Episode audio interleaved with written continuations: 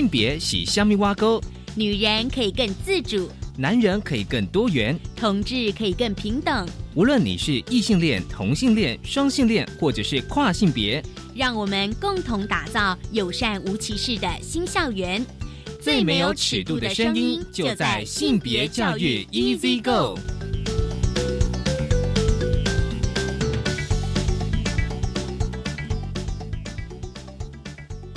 Hello，大家午安，欢迎收听教育电台性别平等 Easy Go。大家这礼拜过得好吗？其实今天的节目啊，我觉得也是相当的重要。今天的性别大八卦呢，想跟大家来谈谈，就是这个月初第四届妇女庇护安置大会。这个呢是第四届哦，是国际间预防暴力及保护受暴妇女中规模最大的国际会议，而且是每四年举办一次。而前几届呢，分别在加拿大、美国跟荷兰举办，而今年到台湾来举办。稍后我们想跟大家来分享，就是立新基金会他们在脸书上的 po 文，我觉得其实是蛮重要，就是社会抗争中的性或性别暴力。而今天的性别慢慢聊，想跟大家来谈一谈哦，分享性别平等教育季刊第八十四期，因为这一期的专题名称是“老师可以怎样教性别”。可融可主的课程与教学事例，其实这一期的专题有非常多的学习领域，怎么样融入性别？而今天呢，我们想要来谈一谈，就是性别融入数学领域，因为其实大家一定都会觉得，像数学这样子的一个科目，到底要怎么样性别融入？很高兴我们邀请到这篇作者，同时也是国中老师燕香田老师来跟我们分享。我们先进行性别大八卦。别大八卦，今天性别大八卦想跟来分享，就是第四届妇女庇护安置大会哦，今年是在高雄举行。在这个安置大会中哦，就是世界各国的政要学者以及人权倡议者，还有民间组织代表共同声援香港反对抗争中任何形式的性别暴力哦，这是立新基金会哦。他们的脸书的 po 文哦，因为大家知道，就是说今年香港反送中的议题哦，其实它不只是政治议题，同时也是性暴力的议题。在这个脸书的 po 文当中，立新他们说，就是香港组织关注妇女性暴力协会指出，反送中运动滥用性暴力的现况，而且带来第一线消息，播放幸存者的证言影片，说明了警方执法失控的现况。并要求联合国介入调查，谴责香港政府侵犯人权。而且呢，在香港的抗争运动中呢，进入第六个月，其实已经差不多半年了。就是警民的冲突呢，其实是持续升温。而且呢，有香港的民间团体表示，警方镇压的手段呢日渐激烈，不仅遭到外界质疑是否执法过当，而且呢。一直对女性示威者，其实也有包括一些男性示威者，还有市民呢，实施展这个性暴力手段的镇压，包括当的触摸示威者的隐私部位，包括胸部、大腿内侧。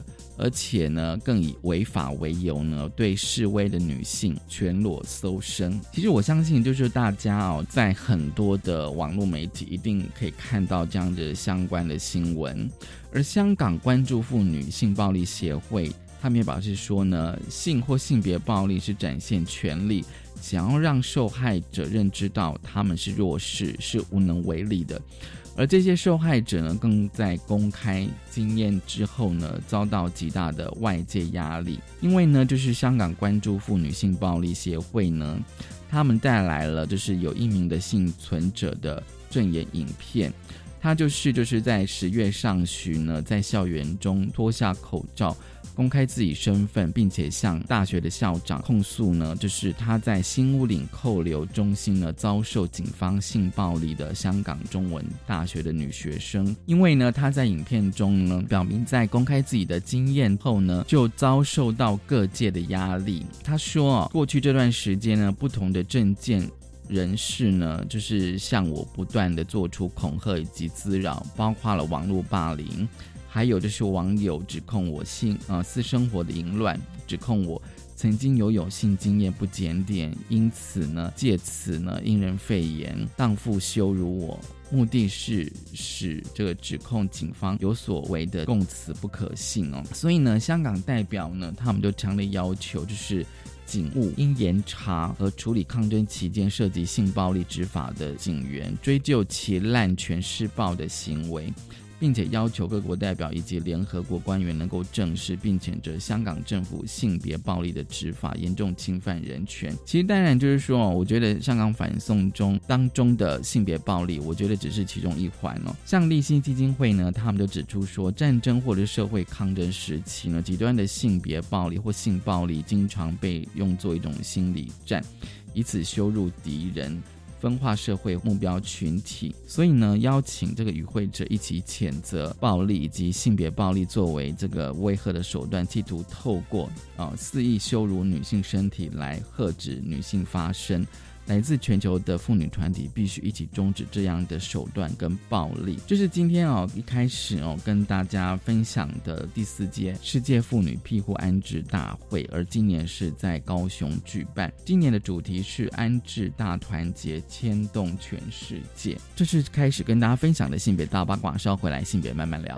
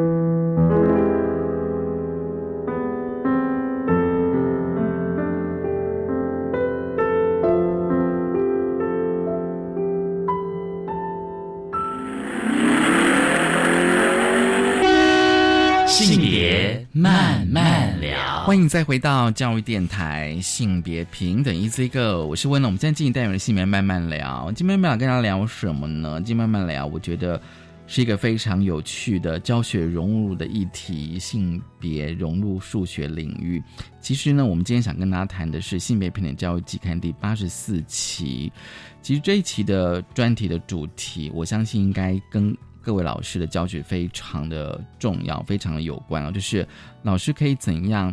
教性别可容可主的课程与教学事例，而今天我们想要来谈数学哦。嗯，其实，在过去我们节目里面，当然有跟大家分享，就是数学跟性别怎么样融入。因为我们通常，呃，对于某些科目，就说，哎，比如像社会啦、国文啊，或者是公民这样子的课程。它的确是比较融入性别，可是对于理化或者数学呢，大家可能会觉得说，数学跟性别到底有什么样的关系呢？可是今天我们就想跟来分享，就是性别平等教育季刊第八十四期的这篇文章《性别融入数学领域》，校园逐臭之夫。其实这个片名看起来好像蛮 蛮古典的，是有一些典故。很高兴我们邀请到这篇文章的作者，目前任教于高雄市简丰国中的数学老师叶向田叶老师，你好。文仁老师好，各位听众朋友大家好。其实我们呃之前也有请叶老师来谈过那个数学哦跟性别。那你这一篇文章我觉得非常的精彩，很重要是因为它是一个教案。嗯，可是我看完之后，我其实有很多的问题哦，也想要了解，就是说你是把数学跟校园空间，然后这个校园空间呢是着重在厕所，谈一下这个呃你这个教案的设计理念吧，跟我们先分享。当初设计这个教案，其实是因为国教院有一个叫做素养导向教学模组的计划，一个专案计划。那时候有一位呃郑章华老师啊，他来邀请说，呃，希望我能够加入那个团队，因为我本身是教育部的一呃性别平等教育议题的央团老师，嗯嗯，啊，那本身呃那在国中也是教数学，所以我。加入这个团队的时候，我答应的时候就是聚焦在性平融入数学这一块。那性平融入数学其实那有一个重要的有一个重要的目的了哈，因为今年这个一零八课纲已经在小一、国一、高一正式上路了。对，那那个数学的领纲，其实每一科每一科的领纲都一样哈，就是呃领纲的后面有个附录二，里面讲到的就是议题融入这个该领域的一些事例。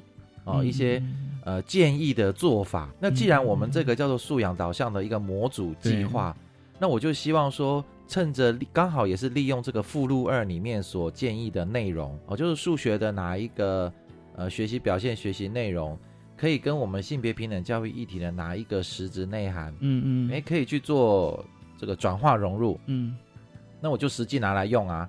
呃，因为这样这样做就告诉人家说，哎，的确是可以做的，对，而且就真的是用了领纲里面的内容，附录二的内容可以用，所以我就呃，我就朝这个方向去想，呃，里面主要数学跟数学比较有关，然后比较容易融入哦，跟性平融呃融入的，就是呃统计几率啊，还有比例，嗯嗯，啊，统计几率跟比例，那我就再来又要跟学生经验。比较相关。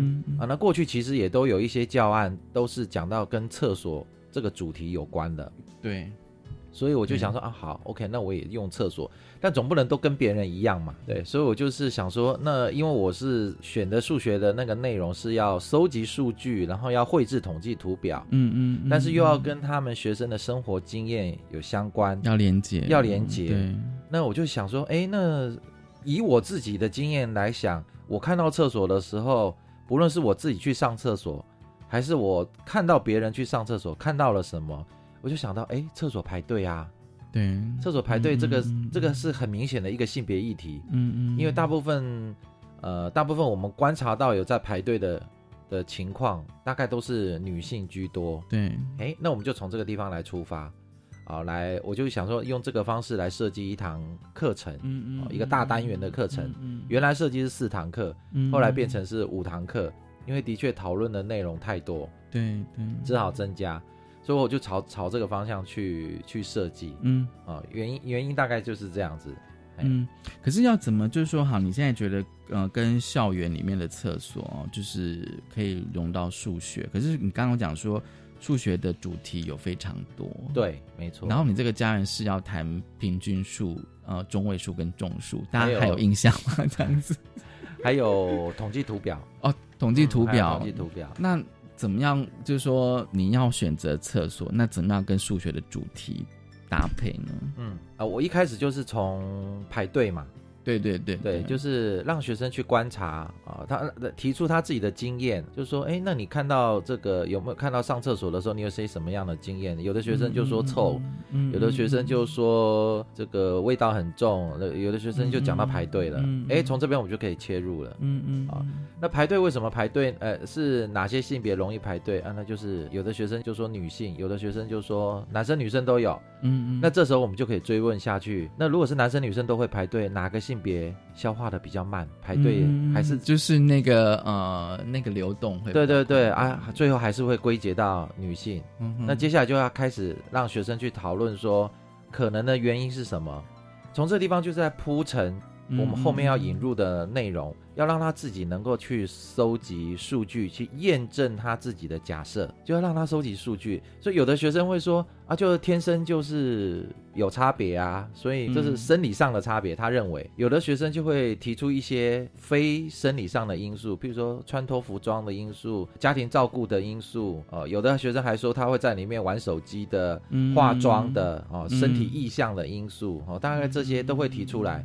那我们就说，那我们就开始设计，让他们去收集两种数据哦，一种是跟生理因素有关的，就是实际排尿的时间，嗯嗯，另外一个就是跟实际排尿无关，就是进出厕所的时间，他就占用那个厕所空间的时间，嗯嗯，然后由此去产生统计图表，让他可以视觉化的看出是否有存在差异，对，然后最后。再去引入，啊，那当然我们中间会用一些。因为有些数据出来嘛，对，所以这时候就引入平均数的概念，然后算平均时间，那就会发现平均时间呢，无论是呃，如果是生理因素的平均时间差异就不大，嗯嗯，啊，然后如果是非生理因素的其他进出厕所的那种占用厕所的时间，那个时间就会很多，然后他们在测量的时候也会出现一些极端值，嗯嗯，哦，就是这时候就刚好适时的引入中位数。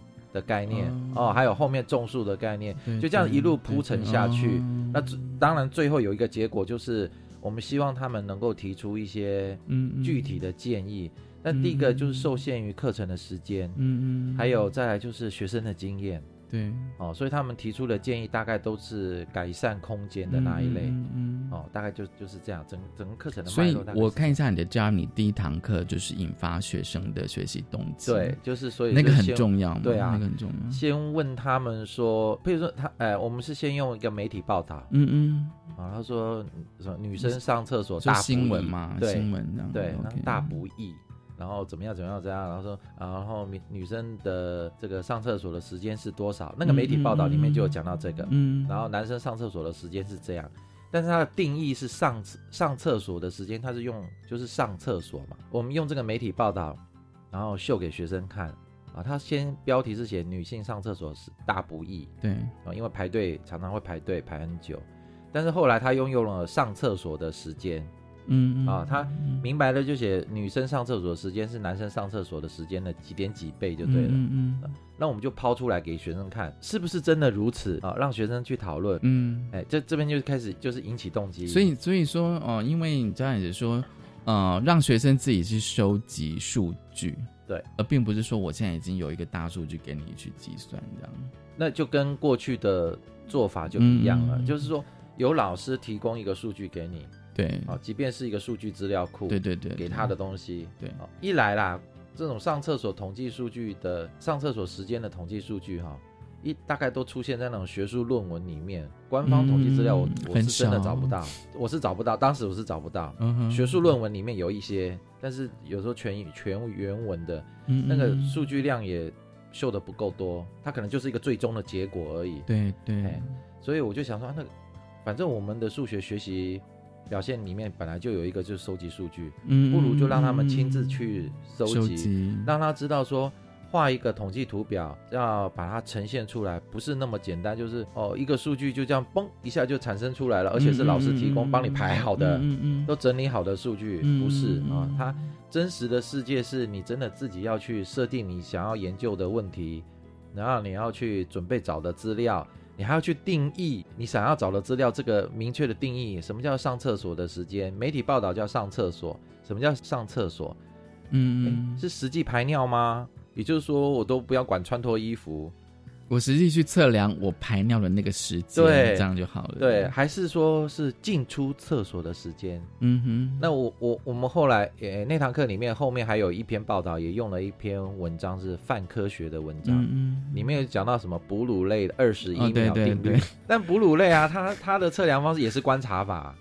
或者就是观察法，无论是直接观察或者是间接观察。可是对动物来讲，它随时都可以飘啊。对啊，它排尿，对它，然后它也不用，它它们对他们讲到处都是厕所啊。对啊，没错。所以，哎，就用这个东西蛮蛮好玩的嘛，蛮有趣的，然后就吸引他们的，就是引起他们的东西哈，引起他们这个关于这一方面的这种兴趣。那他就开始会去想要测量。但是但是真的要测量上厕所，当然不能看别人上嘛。对对，所以他就只能测量自己，就是观察自己。对，观察自己的。那观察自己，我们大概就设计观察十次就 OK 了。哦，这 十次我也觉得蛮多，蛮多的，而且。而且我觉得有时候就是说，如果现在是一般的状况，我可能就这样子尿，就是排尿。可是如果要测量的时候，我觉得人好像还是会有压力。对他们常常会忘记要按下码表，或者是按下时间。那我就其实也我自己回去也自己做，我就知道发现困难，所以我就会跟学生说，那其实大概都在家里测。哦，对了，在家里也可以。然后最好是利用假日，所以我我们这一堂课的第一堂课。和第二堂课中间一定隔一个假日，就是，嗯，因为他那个时间要去测量，可以去测量。那我们一天排一天上厕所的时间，上厕所大概次数大概就是个五六次、六七次，对，大概就是那个时间。所以你他要给人家两天的时间，然后而且要还而且还要预算他们可能会忘了测测量，嗯嗯嗯，我就跟他们讲说，你可以拿着手机大概记录一下秒数。目前大概多少？然后也不用太过精准，因为我们要算的是平均嘛。嗯嗯嗯嗯。所以就是自己左减一两秒，开始计时，左减一两秒，然后尿完穿好裤子，然后再来看一下，再再左减个一两秒，大概就是类似像这样子，不用太过精准。好，那我们目我们的目的就是要跟他说，呃，数据数据的收集有其困难。好，那呃，我们当然希望精准。对，可是我们目前就是只有聚焦在练习，对，好让他练习，所以你就大概知道那个方法，对，这样就 OK 了哈。对，那有的孩子他写出来就很夸张的数据，有那个三秒、两秒、一秒的，OK，哎，也有这种的，他也他也有写出这个，那我原则上我就是他有写出来，我们原则上，所以就是一开始就是学生的数据你全部都收集，我会收集收集的，呃，然后因为他他有学习单嘛，对对，那他们自己的学习单。呃，像这个个人排尿的部分，我有明一开始就先跟他们说，这个数据只有老师看得到。嗯嗯嗯嗯。好，那我会秀出来的都一定是匿名化的，不会让人家知道，而且一定是整理好的数据。就是班上同一组的，或者是整个班级的，因为那时候实施了两个班。啊，呃，是分开实施，所以秀会秀出来，大概就是没有他没有办法知道是谁是谁。哦。哎，那。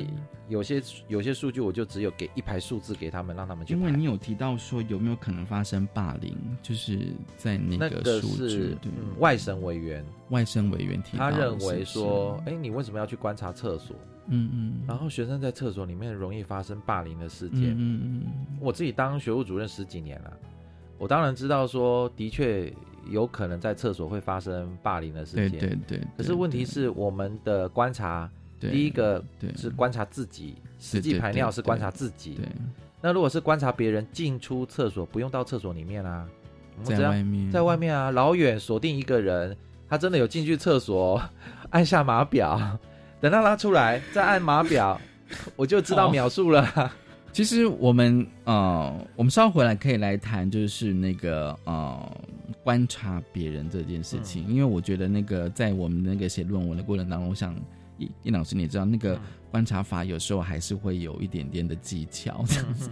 我们稍后回来，我先休息一下。好，谢谢。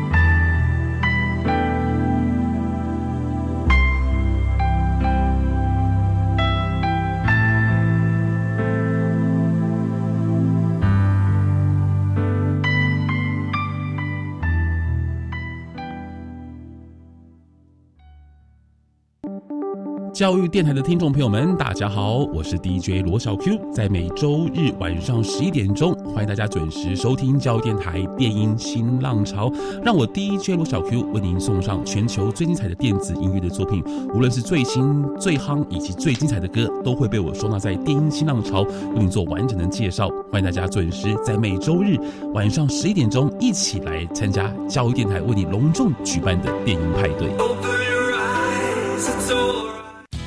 你怎么带这么多钱啊？而且还折成这个样子，就懒得拿去银行存呗。哎，这样很不安全呢，要存回银行啊，才能让市面上的钞票太旧换新，又可以赚利息哦。嗯，钞票太旧换新？对呀，银行会把大家存入的旧钞挑出来，换成干净的钞票，让大家提领，才能维持市面上钞票的整洁。哦，原来如此啊！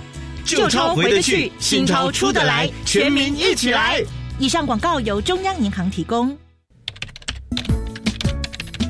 我最近常常听到有人在谈论性别平等教育的事情耶，这是好事啊！真希望大家都能尊重多元差异。不是啦，我是听说学校的教材好像有些怪怪的，那个……嗯，吼，千万不要随便相信啦！我告诉你哦，要知道正确的讯息，你一定要上教育部的性别平等教育全球资讯网查询。以上广告由教育部提供。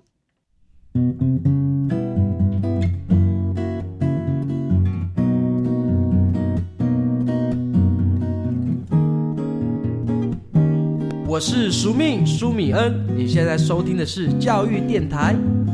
哦，朋友们，就爱教育电台。耶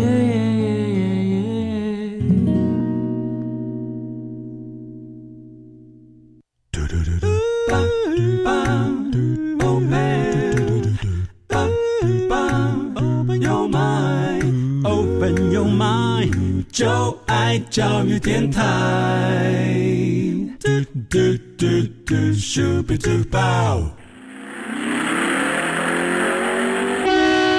性别慢慢聊，欢迎再回到教育电台性别平等一次一个，我是文龙。我们现在进行单元性别慢慢聊，今天慢慢跟大家聊的是性别融入数学领域。很高兴我们邀请到了高雄市。前锋国中的数学老师燕香田叶老师来跟我们谈，这是《性别平等教育季刊》第八十四期当中的一篇文章，《性别融入教学领域，校园逐臭之父》。好，这个阶段我们想要来谈，因为其实上个阶段我们跟燕老师来谈，就是。呃，怎么样让学生去收集这个数据？而且就是第一个是呃观察自己的排尿时间，然后另外一个是观察别人的。对。那我觉得比较有趣就是观察别人这个部分，因为而且你有提到说不一定是在校园的厕所，对，可以到比如说百货公司的厕所，可是你等于是要观察陌生人呢。对，没错。可对甚至学生来讲，他会不会觉得是一种挑战呢？他会觉得怪怪的，他会觉得怪怪的，他也会觉得如果说。要这样盯着盯着那个厕所那边这样子看，然后，哎，别人会不会对他觉得觉得他我可以问一下，就是说，比如说像我是男生，我要同时观察男生跟女生吗？哎，对他要提出两组数据，OK，好，他要提出两组数据，所以他等于同时可能可以看两个人，就是怕他会搞混。所以一次只要做一个这样，对我们是这样建议，但实际他是怎么操操作就不知道，因为可能男男女厕就在就在隔壁啊，对啊，那可能我同时看这个人跟同时看那个人，他也可以同组合作，对，哦，哎。同组合作，然后一起去去测，可能譬如说我只各要求不同性别，就是观察进出哈，嗯嗯，进出厕所只要要求他不同性别的啊，男厕跟女厕就各十人次就可以了。所以等于他要观察二十个人，二十人次。那有的学生他就的确送出来的资料还不到不到十人次的，哎，那我也我我也是接受啊，接受，哎，因为毕竟考量到他们有一些顾虑啦，或者是时间的因素啦，可能他出去家长还会催他。对对，因为你如果你要观察十个人，我想可能至少要半个多小时吧。对我我比较在乎的是他是不是认真的执行这个任务。嗯，如果他那个数据是明显不合理的。我也会秀出来，我会秀出来。这个这个数据有些地方是觉得不不大合理，譬如说非常的短，嗯嗯，那他可能只是一个洗个手的动作。如果是真的数据，对啊对啊，他可能只是一个洗手的动作，对啊，有可能。哎，那有些他写到写到时间也呃，通常都是很短的时间呐啊然后他观察了十次，每一个都是这么短的，那你觉得是有？我就觉得有问题。呃，那他可能就是真的没有认真去执行那个任务。嗯哎，那如果你是偶一为之，那就是我们后面要引进平均引进那个中位数的时候嗯就可以用到了。哦，那就是属于极端值，要么就特别长，嗯要么就是特别短，嗯那就是可以极端值可以用的。所以这些数据啊，他们就是第一个礼拜一测完，第一个礼拜上完，要上第二个礼拜的课的时候，他等于是第一堂到第二堂，对哦他们就要先去测，然后这个数据就是后面一路用到就后面的四堂课都用对对对对，都要用这些数据嗯。嗯，所以他们前面那个去测就会比较要希望他们认真能够执行那当然要一直催促了，嗯嗯，一直要催，礼拜一就要催一次，礼拜二就要催一次，催到星期三上课，学生应该都有认真执行吧？还大部分大部分这样八大概九十趴以上的学生都没问题，嗯哼只有一两个就是你会发现那个数据是不大 OK 的数据。那你怎么开始用这些数据跟学生谈平均数、中位数跟中数？因为我看教案其实是有循序渐进。哎对，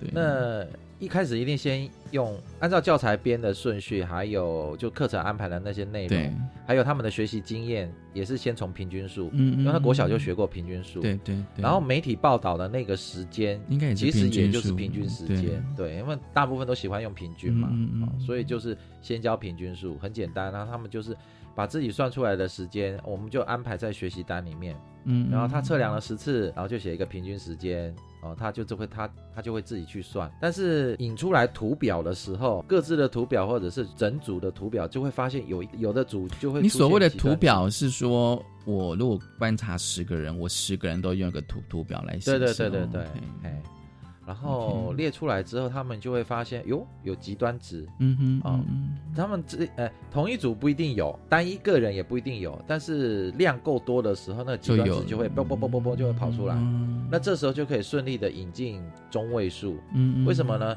因为平均数他们算出来的那个数字啊，各组就会有落差了。嗯嗯嗯，好，各组就会有落差。那这这边我要岔开一个地方，就是说我我为什么要设计两种观察那一个方式？一个是观察自己的实际排尿，对，我不可能去看别人嘛。对，然后另外一个是观察别人的进出厕所。对，啊，为什么要设计这样子？我就是要让学生知道说，厕所排队的原因跟生理因素，就是他实际排尿的这个时间，嗯嗯嗯男生女生其实是差不多。嗯嗯嗯，哦，但是我这样跟他说，他可能认为男女先天就有差异呀、对。哦，所以我就是借由统计数据让他去看啊，他秀出来啊，的确是所以其实那个光是计算排尿时间，男女生没有差别对，实际排尿就没没什么差。但是如果是进出厕所的时间，那个统计图表一打出来，那个视觉化的效果很就马上就看出来了。哎，每一组几乎都是一样，就是女生的时占用的呃，就是进出厕所的时间是远远高于男男生生进出厕所的时间，就就平均数字，就就这个统计图表的呈现都是如此。嗯嗯，那但是那接下来就要进入下一个阶段，就是因为平前面是平均嘛，，对，那后面就要进入这个极端值。嗯嗯，那过去的教法，这个呃中位数啊，过去的教法就是要教中位数，就把中位数的定义讲清楚，丢一些数据给他，对对对然后他们就开始对排。对，那中位数其实很简单，由小排到大，中间中间的那个数字就是中位数。嗯嗯我看是奇数个数字嗯还是偶数个数字，就稍微算法呃差一点点。嗯嗯嗯，啊，那中位数的目的就是要避免极端值的影响。对，呃因为平均数啊是全部加总，所以你如果有一个特别高的数字，那个平均数就会往上拉；嗯，有个特别低的数字，平均数就会往下掉。可是中位数呢，是因为你是由小排到大的正中间的那个数字，所以你极端值有改变，譬如说它还是第一名啊。对对，哦，你数字变得很大，它还是第一名。中位数也可以看出有百分之五十的 data 是低于这个数字，对对对。哎，所以中位数这个时候就可以引进，因为他们会有测量到某些数据，就是有些人进出厕所的时间就特别长，嗯嗯，有些人这个甚至有实际排尿，也有有些孩子的排尿时间也写的特别特别多嗯哼嗯啊。那在分享的时候，其中有一个孩子很好笑，他说啊，就早上勃起要尿尿很难尿，他好直直白接，讲吗？对直接讲，OK OK，对，这那我觉得这也是一个性教育啊。这都可以带入，其实对，对，没错。然后所以有有些孩子他就会特别，然后譬如说还有一个是说。他憋尿憋好久，像是长途旅行车上憋尿憋好久，他可能就要花对，他就说他尿了好久，好像一直都尿不完。哦，这也是极端值。所以等于是说，这个等于是说，你去询问学生这个数字背后可能的意义，或者说他当时发生的情境或这样子，对。嗯那因为那个数字出来的时候，不会是像，尤其是实际排尿，自己实际排尿，对。这样的数据出来，我我不可能揭露是哪一个人嘛，对，所以就会让学生就说，哎，那为什么实际排尿有一个极端值出来？那有学生就讲到那个呃晨起的时候，那个勃起生理的反应，然后还有一个就讲到长途憋尿，然后他排尿的时候的时间就可能他就会讲到这种可能的原因，好，就让他们去分析，让他们去看。怎么样去诠释那个数字背后可能的意义是什么啊？他就会发现，哦，解释方式就有可能就有不同。对，嗯，然后接下来就引入那中位数哦，因为这样子的话，只看极端，只只看平均数，你看不出来它这个数据的分布情况。对对对对，这个时候就引入中位数的概念，好的，所以中中位数就很顺利的就就进来了。嗯哼，哎，就不会像过去那样子，只是抛一个定义，然后抛一个。一组数据让它的是就是运算一下，那那个就难怪人家讲说，学数学好像就是只是学一些解题的技巧，对，然后好像要用的时候好像都不知道要找什么东西来用，嗯哼，哎，那这个时候。是，所以现在这样十二年国教的课程，就是在在某些地方的实施，某些课程内容的实施方式，就可以让学生知道说，哦，可以这样用。嗯哼。然后日后他看到统计图表的时候，他也知道说，一个数据、一组数据、一个统计图表，可能看的人不一样，解释方式或许都有差别。对啊，对对。那种树你怎么带入？种树后来，因为他们测量了时间嘛，对哦，有些测种树是一组数据里面这个重复出现次数最高的那一个，就当做是种树了。但因为它是测量，比如说他如果是测量自己的实际排尿时间，测量个几次，可能每一次数字都差个一秒，哦，每个数字都差差个一秒，这时候就要用全班的数据，嗯嗯嗯，哦，全班的数据可能哎整整全部都是男生的数据。全部都是女生的数据，可能就会有出现比较容易出现中数，嗯嗯，啊，就会告诉说这个出现次数比较多的就叫做中数，嗯嗯，但是如果放在厕所进出进出，哦，哎，一样，就是用在我们厕所这个地方，中数用的机会恐怕不大啊？为什么？因为中数通常是放在什么？呃，比如说大量销货，我我要进货进哪一种？尺寸才会让我的这个货物仓储啊或库存的量不会太多。那我要用的是什么？就是哎，哪一种尺寸是比较容易销售出去的，卖的比较人买的比较多的？那个时候就是种树的概念。对，那如果是。上厕所哪一个数字出现多个一两次？譬如说，他可能几乎每一个人差别都差不了多少，或者是都差个一两秒，就是数字完全没有一样的。那我们也有一个方式，就是四舍五入取到整数，那时候种数出现机会就稍微多一点点。嗯嗯。可是那个种数没有比平均数好用。嗯嗯。我们平均出来的时间可能还比较好用。啊，所以这个地方的种树就是告诉他们说，哎，种树的目，哎，种树的定义是什么？嗯，那它可能用在哪些地方是比较好用的？不是说学了这三个数字就是都要拿拿来用。那平均数如果说没有极端值的时候，平均数也也就 OK 了啊。那有极端，为了避免有极端值的影响，就会加入中位数，要两个一起看。嗯嗯。对，大概就是这样。所以反而是在那个呃进出厕所的那个数据种树比较没有意义这样子。诶，意义比较不大，意义意义比较不大。对，因为你你就算啊，比如说你量了呃一百个数字，然后有五五五六个数字都是十几秒，嗯哼，那平均时间恐恐怕也差不多那个那个数字啊，嗯嗯，哎呀，那你只是说哦十十五秒的人是最多的，是最多的，这啊，可是其实有多多少呢？也不过就三四个人，或者是你觉得就是说反而是在中很对，在中数上面反而是。各个数据呈现都是比较平均，对，没有应该是说它来解释这一组数据的特性，对，解释的量没那么多，反而是平均数以及中位数能够解释的部分比较多。所以你当初会有预期种数是那一种，就是说有点像那个曲线图那样。我本来想说，呃那时候想象中是想说，哎，搞不好种树也还蛮好用的，就是说，哎，可能大家时间都差不多，对啊，对啊，啊，结果发现应该是我们的母群体，也就这也比较少，一个班才哦二十多个学生，然后每个学生测量自己或观察别人。可，是二十个学生如果二十多、二十七，那他如果查，如果去调查有两百七十个。对啊，对啊，两百七十个，然后出来的数字其实很多都都有一些小落差，OK，嗯，嗯。然后就算是四舍五入取整数之后，呃，产生出来众数还是秀得出来，嗯哼嗯哼。啊啊，但是对于相对于平均数还有中位数来解释的量，嗯。呃，众数能够解释的量不高啊，不多。这样子，嗯，反正是平均数跟中位数。对，好，下个阶段回来，我想说跟叶老师来谈，因为你这个教案有一个期望，就是说希望学生能够提出改善的建议。稍后回来。《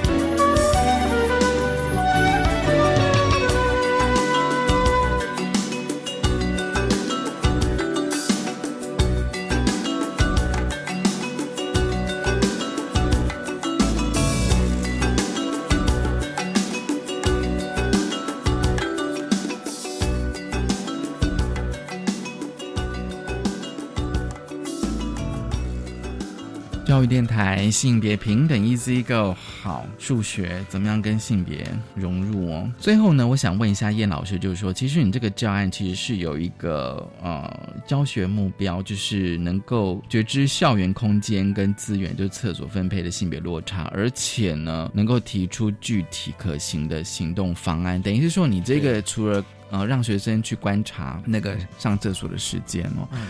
你同时呃也希望学生能够提出那个改善的方法，他们有提出什么方法吗？呃，当时我们就是第一个先排除那个生理上面实际排尿时间没有什么差异嘛，对对，因为我们重点是说，哎，为什么排队？嗯，那如何解决排队？有没有办法解决排队的因素是什么？然后有没有办法解？呃，一开始先排除掉实际上面这个呃实际排尿男女性别没有什么差别。那再来就是它其实是进出厕所的时间有差。那进出厕所，我们就要开始让学生去去想进出厕所的原因是什么？那他可能是自己猜测的，可能是自己的实际经验。对，呃，那有就有讲出很多原因。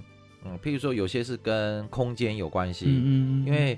呃，我们的建筑法规的确，新的建筑法规是有改变，就是女厕的空间，呃，就是那个面积，呃，面积比男厕的面积是有大，就是一好像用一点几倍比几。那当时他们一比三或一比五了。对对。好，然后那个当时他们也是也是用那个什么上厕所的时间是几比几，所以空间也是用这样设计。那有些因素，有些学生讲到的不是空间的因素，而是什么？而是。我们讲就是在性别上，我们讲说社会建构的哦的因素，嗯，譬如说像身体意向，譬如说像家庭照顾，嗯啊，譬如说像这个特殊需求，哦，像这些的因素。那如果有些因素，譬如说我们就聚焦在身体意向上面，对，包含服装，啊，譬如说外观要整理外观的时候，哈，我化妆干什么？呃，那像这些可能短时间之内不容易改变。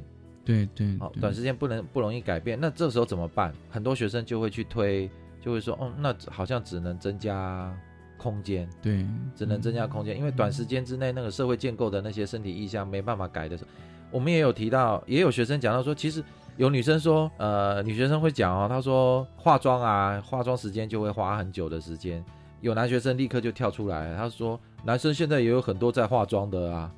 哦，他说还举了什么韩国的什么团体啊，偶像团体啊，他们也都会推广告，也会化妆啊。哦，所以这个这个部分可能就会慢慢双方的差异可能就会比较，可是有些部分可能还是会就是观念的改变，它还是需要一段时间。嗯嗯，啊，所以他们很多学生他就会提说，那我就用就用改变空间。嗯嗯，那改变空间，我就会让他们去查现有法规关于空间男女厕的空间，对，是怎么规定的？对对对对对。哎，那让他们去查，那他们觉得应该要怎么样，怎么样的空间改变会比较好？嗯那同时我也提供了一组一个媒体报道，对对，就是人家怎么去改善男女厕排队。嗯嗯，是我我记得不了是哪一所大学。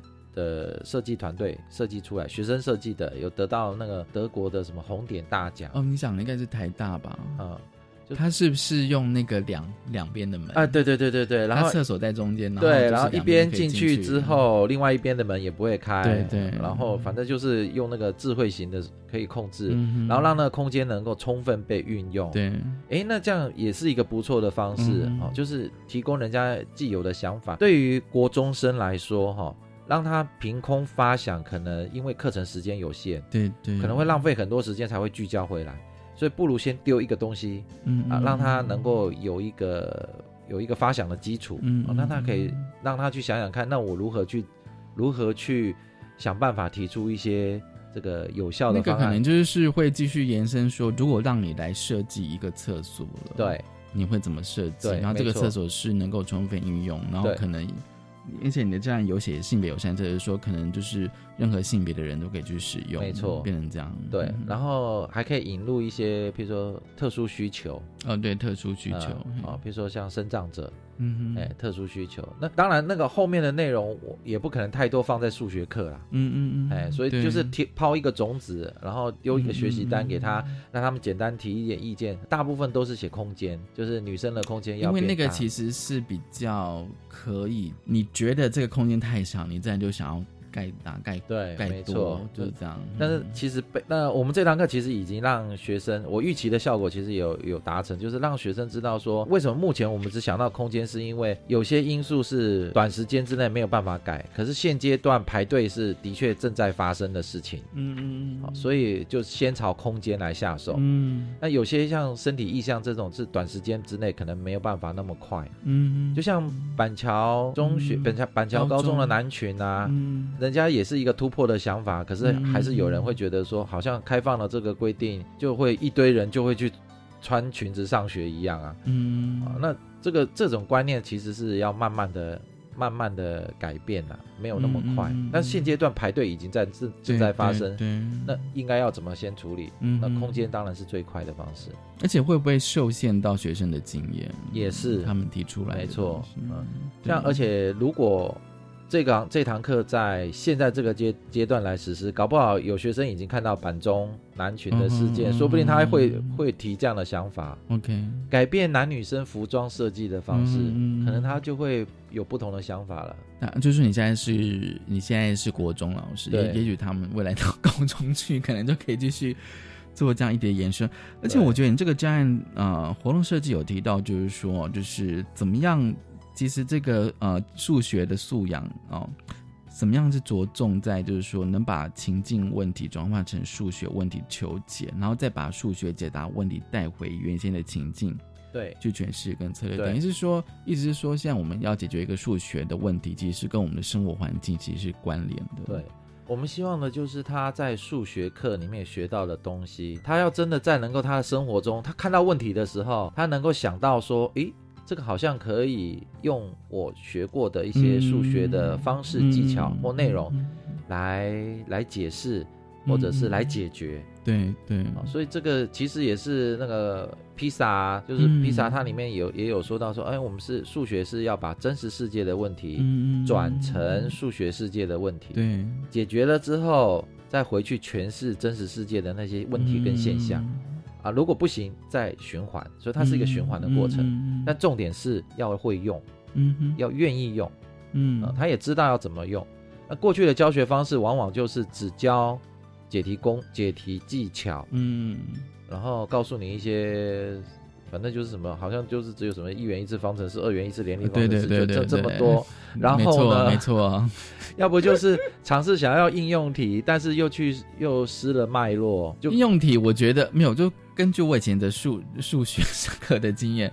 那也都是被设计出来的啊，对啊。就是比较没有说像你讲的，就是说跟生活情境可以连接，对比较少对了，，嗯，因为他可能要讲求讲求快速吧，对，嗯。然后什么课程进度啊，对啊。所以老师大概比如说你刚刚讲什么一元一次方程式那一种，大概可能就是给你一个给你个题目，然后就跟你讲说这一题要怎么解，对。之类的，就这样很快啊，因为原来的课程可可能像这个一元一次方程式，可能就三堂课、四堂课。那前面、嗯嗯嗯。前面先教什么叫做未知数，过来列方程式，过来哦开始就是解题啦。嗯。那解题再来就是解应用题，嗯哼嗯对，大概就是这样的铺陈。嗯。那很快，最多就是应用题的部分可能跟生活有关，对，可是很多课程很很多的应用题设计是失去脉失去脉络的、哦断脉的哎对，嗯。去脉络化的设计题目，然后跟学生的生活经验可能落差太大。嗯嗯嗯呃，也也当然有很多很多的例子啦，对，鸡兔同笼就是被人家念最多的例子。哎、对耶，我记录那那个应该是跟那个什么比例是不是？才是二元二元元一次联立方程式，或者是要用一元一次方程式也可以解。大家还记得这些数学的方程式吗？痛苦的回忆 今天真的很高兴哦，就是燕向田老师来跟我们分享哦，就是呃性别怎么样融入这个数学领域。我觉得啊、呃我觉得这的确是一个很好，可以可以继续持续关注。然后就是在性别平等教育季刊第八十四期，这一期有相当多领域哦，就是说性别怎么样去融入。真的，我觉得哦，这样子的话会让我觉得数学会比较有趣，而且跟你的生活的情境脉络是有连接，而并不是只是冷冰冰的方程式这样子。然后不然的话，你会觉得数数学课真的好痛苦这样子。真的很谢谢燕老师，谢谢你来，谢谢谢谢大家收听今天的性别平等，一字一个，拜拜。